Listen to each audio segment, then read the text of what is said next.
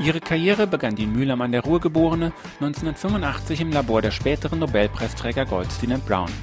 Seit dieser Zeit hat sich die 58-Jährige der Erforschung des Fettstoffwechsels verschrieben und ist eine der erfolgreichsten Frauen in der deutschen Wissenschaftslandschaft. Direktorin des Zentrums für experimentelle Medizin am Universitätsklinikum Hamburg-Eppendorf, Sprecherin des Ombudsmann der DFG, Mitglied des Wissenschaftsrates und dort Vorsitzende der Wissenschaftlichen Kommission, um nur einige ihrer Ämter zu nennen. Was sie geschafft hat, gelingt nur wenigen Frauen. Ihre Erfahrungen bei der Karriereplanung gibt sie als Mentorin an junge Wissenschaftlerinnen weiter.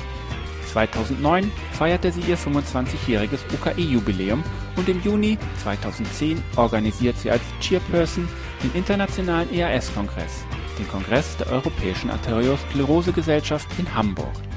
Begrüßen Sie mit mir beim Dozentenwalk Ulrike Beisiegel. Wir befinden uns hier im Institut für Biochemie und Molekularbiologie 2 und mein heutiger Gast ist die Institutsdirektorin, Frau Professor Ulrike Beisiegel. Hallo, Frau Beisiegel. Guten Tag. Ähm, ich werde Frau Beisiegel heute auf dem Weg zum Flughafen begleiten.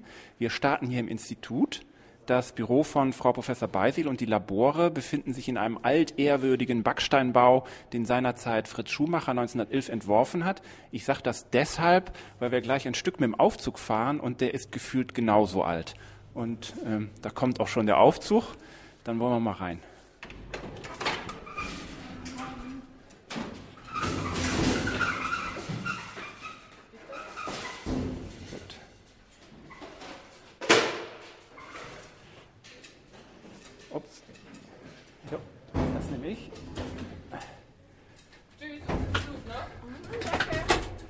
So, jetzt sind wir schon im Aufzug drin.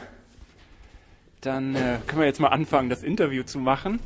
Äh, wenn man mal ganz an den Anfang der Karriere, deiner, äh, Ihrer Karriere zurückgeht, ähm, wie alt waren Sie, als Sie wussten, ähm, ich will in die, naturwissenschaftlichen, äh, in die Naturwissenschaften gehen, ich will Wissenschaftlerin werden? Ja, ehrlicherweise, äh, dass ich in die Naturwissenschaften will, das weiß ich schon seit der Oberstufe in der Schule. Da habe ich nämlich auf einem Mädchengymnasium als eine der wenigen die Naturwissenschaften gewählt. Aber dass ich dort auch Karriere mache und in die Forschung gehe, das habe ich dann erst nach der Hälfte meines Studiums, ich habe Biologie studiert am Anfang und dann habe ich mich entschieden, in die klinische Forschung zu gehen und habe in der Medizin, also an einer medizinischen Fakultät Biochemie studiert. Das war sicher die Entscheidung auch für die Forschung. Okay, wir müssen jetzt mal kurz unterbrechen, weil wir zum Taxi müssen und machen dann gleich weiter.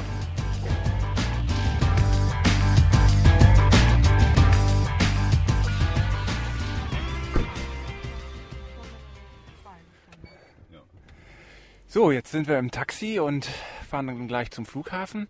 Wir waren stehen geblieben äh, quasi in der Jugendzeit. Äh, Gab es irgendwelche Vorbilder, die dich da auf deinem Weg inspiriert haben, auf ihrem Weg inspiriert haben?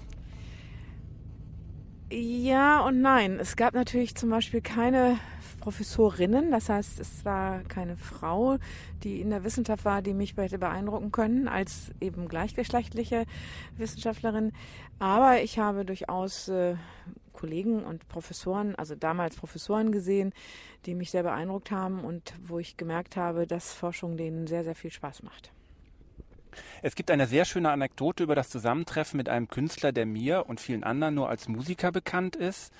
Der hat so ähm, Songs geschrieben wie äh, Summer of 69 oder gerade ganz aktuell den ARD Olympia-Song äh, One World, One Flame. Ähm, Sie haben diesen Künstler aber nicht in seiner Eigenschaft als Musiker, sondern als Fotografen kennengelernt. Wie war das denn mit Brian Adams? Ja, ich äh, kannte ihn nicht zu der Zeit. Es ging um ein Foto für die Zeitschrift Vogue, wo wir als äh, Wissenschaftlerinnen und Wissenschaftler posieren sollten. Und äh, die Aufnahmen hat damals Brian Adams gemacht. Und ich habe erst nachträglich gelernt, wie wichtig er ist. Und es war aber eine nette Atmosphäre bei dem Fotoshooting. Das kann ich mir vorstellen. Also mich hat es auch überrascht, aber er scheint ja auch als Fotograf sehr erfolgreich zu sein. Ähm, weißt du eigentlich, mit wem du zusammen noch Geburtstag hast? Mit Herrn Schmidt, Bundeskanzler, Ex-Bundeskanzler. Genau, das ist richtig mit Herrn Schmidt. Aber auch, ähm, und das ähm, ist ganz gut als Überleitung zum nächsten Thema, du hast auch mit Königin Silvia von Schweden zusammen Geburtstag. Und da sind wir nämlich gleich beim nächsten Thema bei deinem bevorzugten Urlaubsziel, Skandinavien. Wie, wie kommt es zu dieser Vorliebe? Sicher mit durch meine Eltern. Wir sind schon als Jugendliche mit meinen Eltern eher in den Norden gefahren und meine erste große Norwegen-Reise war, da war ich vielleicht 15 und äh, das hat mir sehr viel Spaß gemacht und seitdem habe ich meine Liebe zu Skandinavien, zu der dort äh, wirklich eindrucksvollen Natur und der Einsamkeit entdeckt. Ähm, dabei führen viele Wege ja übers Wasser. Du bist begeisterte Seglerin. In der Tat, äh, das habe ich angefangen während des Studiums äh, in Marburg, muss man sagen, auf dem Baggersee. Äh, habe aber dann, als ich nach Hamburg kam, auch Liebe weiterentwickelt, habe einen B-Schein gemacht und bin seitdem, versuche seitdem jedes Jahr einmal mindestens ein, zwei Wochen zu segeln. Okay. Ähm, ein, anderer, ein anderer Weg, der übers Wasser führt, der ähm, war mit dem Postschiff, die Hurtigrute. Wie war das? Ja, das ist ganz hervorragend. Äh, ich wollte eben auch im Winter mal äh, auf dem Wasser sein und vor allen Dingen am Nordkap. Und die Hurtigrute, die ja die norwegische Küste entlang führt, ist ein wirklich einmaliges Erlebnis, insbesondere wenn man eins der älteren Schiffe wählt.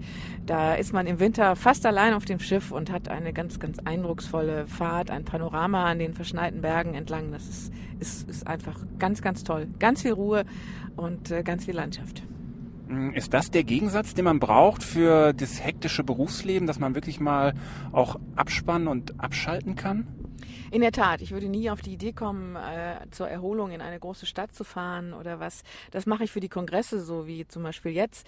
Aber in, wenn man sich erholen will, Urlaub machen will, dann muss man entweder auf dem Wasser sein oder auf den Bergen oder auf jeden Fall da, wo ganz viel Landschaft ist und äh, Luft und Wind. Okay. Äh, es gibt noch eine weitere Verbindung zu Schweden.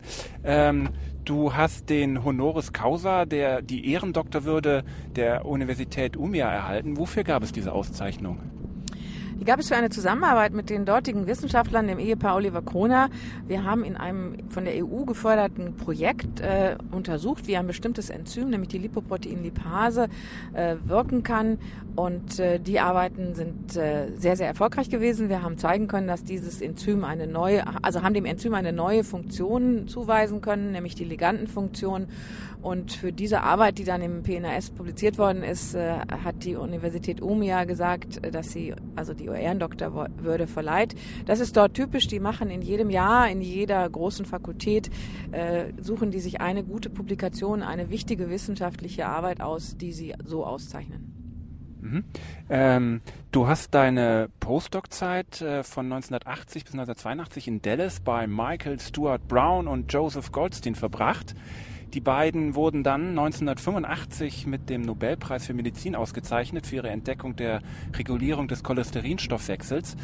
Hm, war das zu deiner Zeit dort schon abzusehen, dass das ein Labor ist, wo preiswürdige Forschung betrieben wird? Ja, in der Tat. Also mein Doktorvater, der hatte mich so beraten und er hatte gesagt, wenn die dich nehmen, dann geh mal dahin, weil die werden nochmal ganz groß rauskommen. Das heißt, äh, es war absehbar, dass es ein exzellentes Labor ist und die haben sehr konkret und sehr zielstrebig an bestimmten Fragestellungen gearbeitet. Und äh, natürlich war es für mich und meine Karriere sehr gut, dass es sich auch so entwickelt hat und dass ich dazu beitragen konnte, dass der LDL-Rezeptor charakterisiert wurde und somit auch ein klitzekleines Stückchen von dem Nobelpreis mithaben kann. Ähm, was nimmt man mit aus, äh, aus so einer Zeit, wenn man mit äh, solchen Persönlichkeiten zusammengearbeitet hat? Gibt es irgendwelche Eigenschaften, die man sich dann auch zu eigen macht? In der Tat, erstmal die Offenheit in der Diskussion, die es hier in Deutschland nicht gibt. USA äh, ist ganz anders. Die beiden Nobelpreisträger, die sitzen sozusagen mit den Studenten im Labor und diskutieren. Da gibt es keine Hierarchien, die da von einer konstruktiven wissenschaftlichen Diskussion abhalten. Man hat gelernt, dass man Vorträge übt und auch das machen so Leute wie Nobelpreisträger noch. Man hat, äh, wie gesagt, über Diskussion und Interaktion hinaus äh, gelernt, was wirklich qualitativ gute Arbeit ist, wie man äh, Experimente nochmal hinterfragt und wiederholt und einfach die Qualität der Arbeit ist schon ein, ein ganz deutliches Stück besser, als was man hier vorher gelernt hat.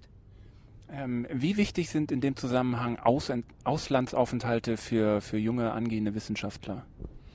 Ich denke, sie sind extrem wichtig. Ich würde jedem jungen Wissenschaftler, egal aus welchem Fach er kommt, raten, äh, nach seinem Studienabschluss zur Promotion oder zu irgendwelchen Austauschzeiten ins Ausland zu gehen, weil man einfach mal die internationale Stimmung also wittert sozusagen, dass man Erfahrungen hat, wie geht es in anderen Ländern mit der Wissenschaft. Ich würde das extrem empfehlen. Äh, und es kommt dazu, dass es natürlich eine persönliche Bereicherung ist, dass man eine andere Kultur kennenlernt. Es muss nicht USA sein. Man kann sehr gut heute auch in Europa seinen Postdoc machen, aber weggehen sollte man auf jeden Fall. Ähm, seit dieser Zeit äh, sind Sie den Lipiden treu geblieben und heute selbst eine ausgewiesene Fettstoffwechselexpertin. Ein großes Projekt, ähm, was Sie gestartet haben, lief mal unter der Schlagzeile Hamburg bündelt die Kräfte im Kampf gegen Diabetes. Ähm, das Lydia-Projekt. Äh, können Sie kurz dieses Projekt beschreiben? Ja, ich habe sehr lange schon darüber nachgedacht, dass man mal eine solche Initiative, wo man von der Grundlagenforschung bis zur Klinik, wenn man so will, gehen sollte, und zwar im Bereich der Fette und des Zuckers, also Diabetes. Und äh, dort haben wir gesagt, wir wollen nicht nur auf Zellkulturebene arbeiten und mit Mausmodellen, sondern wir wollen einfach mal eine große Studie an gesunden Arbeitern sozusagen, wie man im Englischen sagt, Healthy Worker, äh, vornehmen, wo wir sehen, wo steht denn die hamburgische Bevölkerung in Bezug auf die, den, das Übergewicht, den Diabetes und die damit zusammenhängenden Folgen, nämlich kardiovaskulären Erkrankungen. Und deswegen haben wir uns an die Lufthansa gewandt und haben also die sogenannte Loops-Studie im Humanbereich, also als, als Studie mit am Menschen äh, kreiert. Lufthansa-Präventionsstudie, wo wir 2000 äh, eben gesunde Mitarbeiter der Lufthansa-Technik äh, untersuchen und über zehn Jahre verfolgen werden. Ähm, okay. Ein wesentliches strukturelles Merkmal ist in solchen Projekten die Vernetzung, die interdisziplinäre Vernetzung. Warum wird bei so vielen Projekten wie zum Beispiel auch bei Sonderforschungsbereichen, sogenannten SFBs, Wert auf diese interdisziplinäre Vernetzung gelegt? Weil man einfach von vielen Seiten an ein Problem rangehen muss. Das heißt, man kann nicht nur als Biochemiker, wie in meinem Fall, sich einer Fragestellung nähern, sondern man braucht den medizinischen Input, man braucht den Input von Bioinformatikern zum Beispiel, von Statistikern, von Epidemiologen. Das heißt, gerade im Bereich der Medizin muss man natürlich den Mensch von allen Seiten anschauen. Dazu gehören zum Beispiel auch noch die Psychologen und Psychosomatiker, äh, um wichtige Fragen der Gesundheit zu klären. Ein weiteres Tätigkeitsfeld, das Ihnen sehr am Herzen liegt, ist die Arbeit im Ombudsmansgremium. Wie sieht die aus? Ja, wir sind als Ombudsmann der Deutschen Forschungsgemeinschaft Ansprechpartner für alle Wissenschaftlerinnen und Wissenschaftler in Deutschland. Und zwar immer dann, wenn sie einen Verdacht auf ein wissenschaftliches Fehlverhalten haben. Man könnte auch vielleicht sagen, eine wissenschaftliche Unredlichkeit, Mogelei. Äh, wenn Sie das sehen, können Sie sich an uns wenden und wir versuchen dann Ihnen zu helfen. Insofern, dass wir denjenigen, der diese, dieses Fehlverhalten an den Tag gelegt hat, ansprechen und versuchen, das wieder ins Reine zu bringen, beziehungsweise wenn es um Autorschaftskonflikte geht, zum Beispiel geht dann auch dem Autor, der ausgelassen wurde oder der zu viel drauf ist, entsprechend äh, das mitzuteilen und dort äh, zu einer guten wissenschaftlichen Praxis zu kommen. Ähm, als Stichwort Autorenschaft, warum, entzündet sich warum entzünden sich gerade hier die Gemüter? Der, wenn man Autor auf einem Paper ist, ist das im Ende heutzutage bares Geld. Denn Autorschaften auf Publikationen bringen Impactfaktoren über die Journale und Impactfaktoren werden eins zu eins in Geld umgesetzt, nämlich das Forschungsgeld, was man bekommt.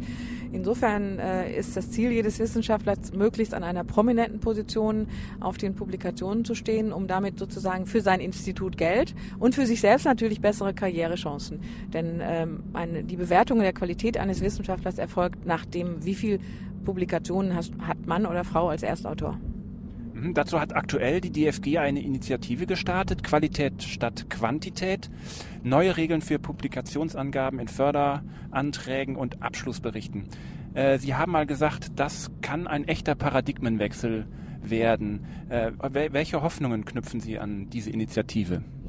Ja, den Paradigmenwechsel hat auch Herr Kleiner selbst, also der Präsident der DFG, angesprochen. Äh, ich knüpfe daran die Hoffnung, dass es äh, eben nicht mehr so einen äh, Zerfall sozusagen der Punkte gibt, sondern, oder einen Verfall, muss man besser sagen, sondern dass es wirklich wieder qualitativ gute Publikationen geben wird. Und die Vorgabe ist ja, dass wenn man sich irgendwo bewirbt, es nur noch fünf Arbeiten sein dürfen, die man angibt. Und da muss man seine fünf Besten aussuchen.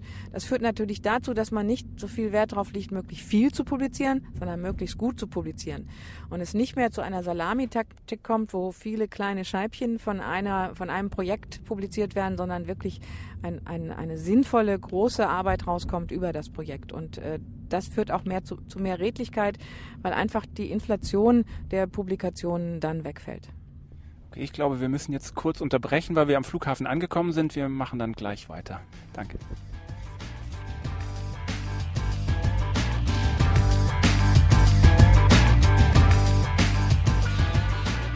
Wir befinden uns hier im Terminal 2 des Hamburger Flughafens und fahren jetzt fort mit unserem Interview. Äh, mein Gast ist äh, Frau Professor Beisiegel und meine Frage ist ähm, Autorenschaft. Das betrifft unter anderem ja auch viele junge Wissenschaftler, die am Beginn ihrer Karriere sind, Wissenschaftler und Wiss Wissenschaftlerinnen. Ähm, wann stehe ich auf einer Publikation? Wann habe ich das Recht, auf einer Publikation zu stehen? Ähm, am Beginn solcher Karrieren steht man aber nicht selten in einem schwierigen Abhängigkeitsverhältnis mit seinen Vorgesetzten und Kollegen. Ähm, welche Strategien oder welche Handlungsanweisungen äh, können Sie äh, in solchen Streitfällen geben? Ja, also das Wichtigste ist natürlich, dass alle die und nur die Autoren von einer Publikation sind, die wirklich substanziell und inhaltlich, intellektuell mitgearbeitet haben. In der Regel stimmt das für junge Leute, vor allen Dingen, wenn sie Doktoranden sind, weil sie nämlich an dem Projekt sehr stark inhaltlich und auch natürlich experimentell mitarbeiten. Die Probleme, die Sie jetzt schon angesprochen haben, ist natürlich, dass man äh, häufig das erlebt, dass ein Chef oder ein Arbeitsgruppenleiter äh, für sich beansprucht, äh, die wichtigsten Positionen einzunehmen. Und junge Leute, vor allen Dingen, wenn sie dann möglicherweise schon weg sind aus dem Labor nach ihrer Promotion, äh, aus, von der Autorenliste einfach gestrichen werden oder runterfallen. Was wir tun können, ist dann, wenn junge Leute uns anrufen und uns bitten, sozusagen dafür zu sorgen, dass sie doch auf die Publikationen, in denen die Daten ihrer Arbeit stecken, auch draufgenommen werden, dass wir entsprechend mit der anderen Seite Kontakt aufnehmen und dann mindestens, wenn das Publikat wenn die Publikation schon raus ist, es zu einem Erratum kommt und man dann diese Person nachträglich als Autor aufnimmt es, man muss sagen, leider sind solche Autorenstreitigkeiten um das Berücksichtigen von jungen Wissenschaftlerinnen und Wissenschaftlern sehr häufig. Und ich glaube, das Wichtigste ist, dass man schon im Studium die Studierenden ausbildet in guter wissenschaftlichen Praxis, ihnen ihre Rechte und Pflichten in diesem Sinne sozusagen äh, erklärt und ihnen überhaupt erstmal sagt, wann ist man Autor, wie geht das mit der Autorschaft, wie muss ich mich einbringen in ein Projekt und in ein Manuskript. Das alles sind wichtige Dinge, die junge Leute lernen sollten und das passiert heute noch zu wenig. Ähm, ein anderes Beispiel oder ein anderer Problemfall ist das Plagiat. Wie bringt man denn, ich sag mal, der Copy- und Paste-Generation heute bei, wo die Grenzen zum Plagiat sind? Das ist in der Tat eine sehr, sehr wichtige Frage. In der Schule äh, werden Aufsä ganze Aufsätze plagiert und beziehungsweise Copy-Paste und keinem fällt es auf. Ich denke, das gehört mit in das Ausbildungsprogramm eigentlich schon in den Schulen, aber spätestens in der Universität, dass ein Text immer das geistige Eigentum dessen ist, der ihn geschrieben hat und man eben deswegen diesen Text nicht ohne ein eindeutig zu kennzeichnen, dass es ein Zitat ist, zu verwenden. Äh, Heute ist es ein bisschen einfacher, weil wir mindestens für Qualifizierungsarbeiten, die uns dann in elektronischer Form vorgelegt werden, durch die Plagiatsprogramme checken können, ob dieser Text schon mal irgendwo im Internet veröffentlicht worden ist. Das heißt, Copy-Paste wird immer schwieriger durch diese Programme. Mhm. Also angesprochen wurde die Versäumnis in der Ausbildung. Ähm äh, das Ombudsmannsgremium hat kürzlich das von Gerlinde Sponholz entwickelte Curriculum für Lehrveranstaltungen zur guten wissenschaftlichen Praxis vorgestellt. Kannst, können Sie kurz äh, die Inhalte dieses Curriculums beschreiben?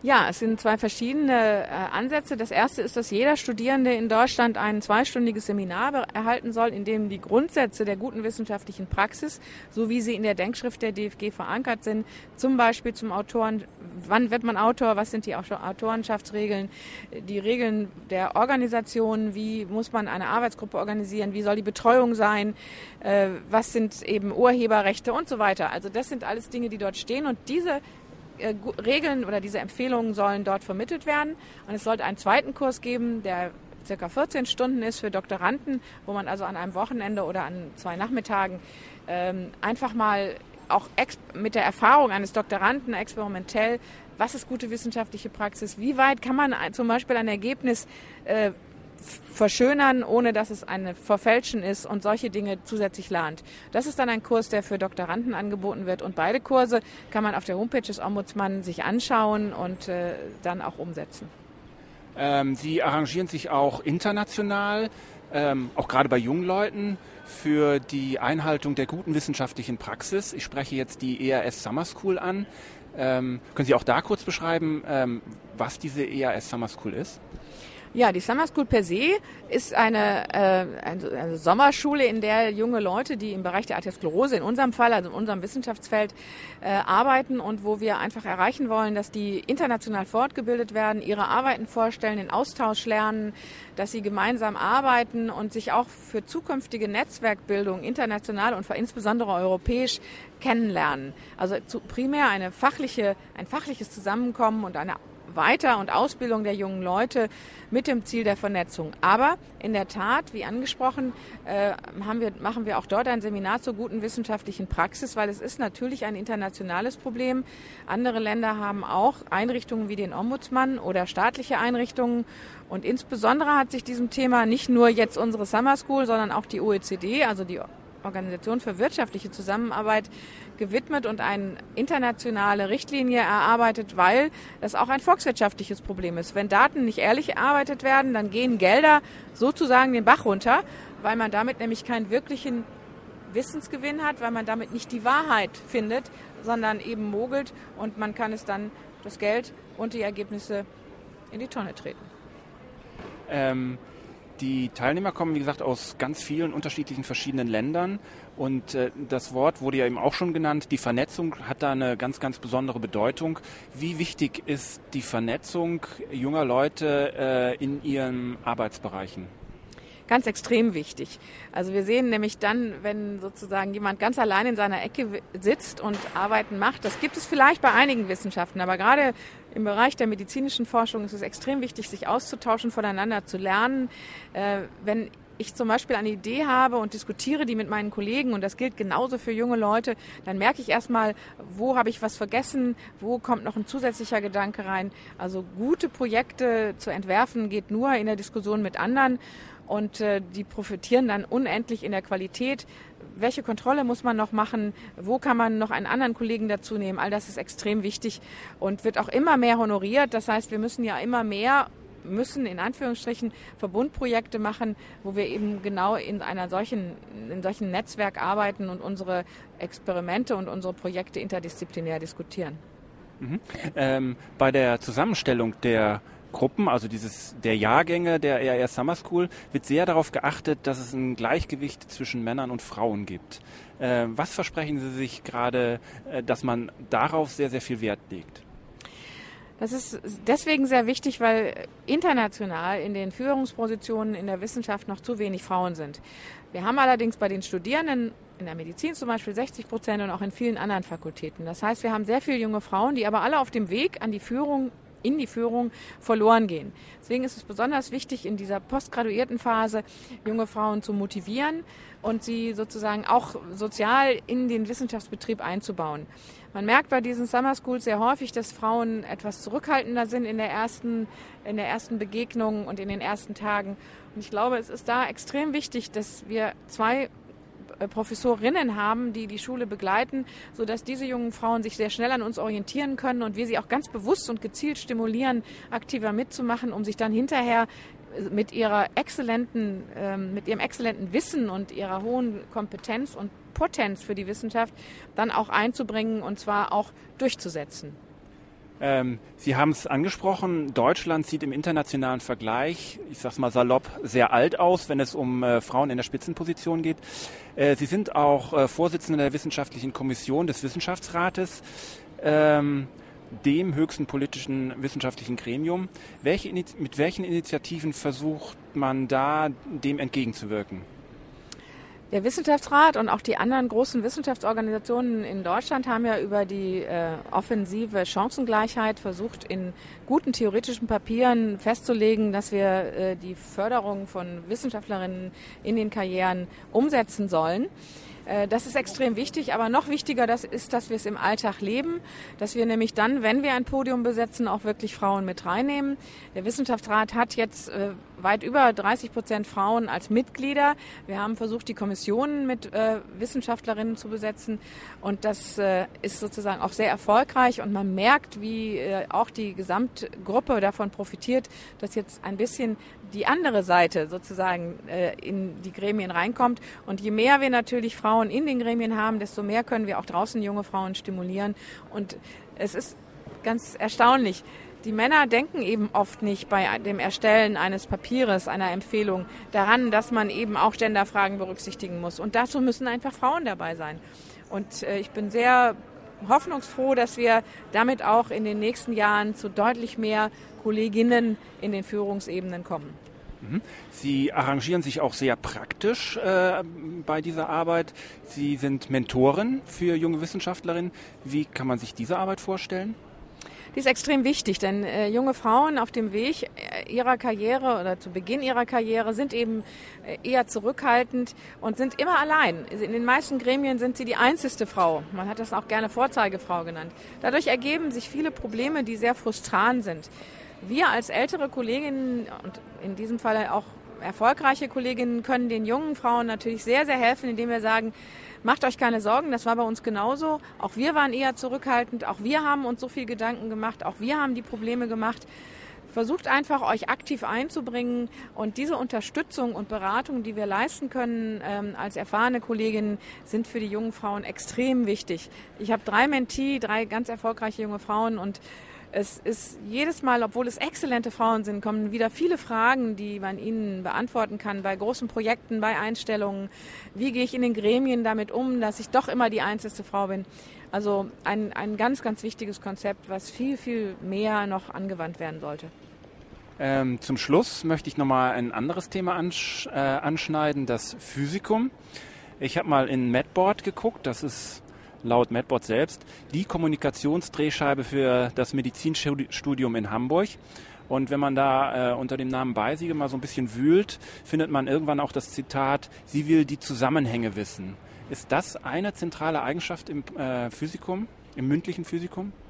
Für mich ja, weil ich denke, dass wir hier junge Medizinerinnen und Mediziner haben, die jetzt losgelassen werden sollen auf die Klinik. Und ich glaube, für die ist es nicht wichtig, eine Strukturformel von Vitamin B12 oder sonst was zu können, sondern von denen erwarte ich, dass sie den Stoffwechsel ganz grundsätzlich verstanden haben, weil sie nämlich dann mit Patienten konfrontiert werden, die zum Beispiel Diabetes haben, äh, die einen Herzinfarkt haben. Und da möchte ich gerne, dass sie übergreifend den Stoffwechsel und das Funktionieren des Körpers auf biochemischer Ebene begriffen haben. Nämlich das, was sie als Handwerkzeug brauchen, um hinterher ihre Patienten zu diagnostizieren und eine richtige, über eine richtige Therapie zu entscheiden. Und ich glaube, die Grundlage sollten wir geben und das würde ich auch gerne im Physikum von den äh, jungen Leuten hören. Ähm Gibt es denn noch mehr wichtige, hilfreiche Tipps für zukünftige Kandidaten und Kandidatinnen?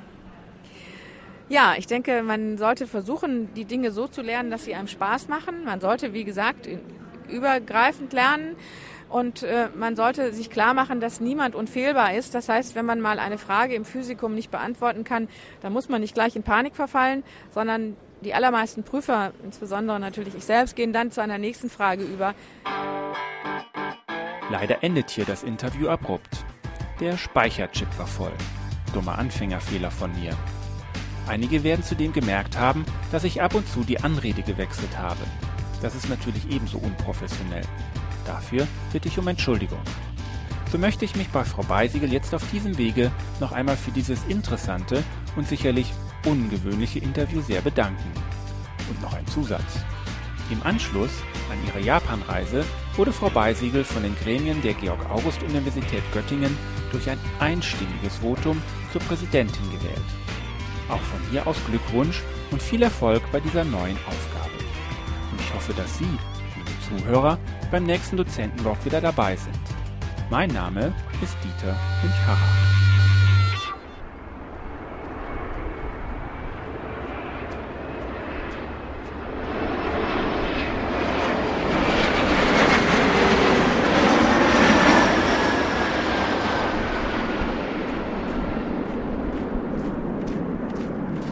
Das war der Dozentenwalk in Stereo.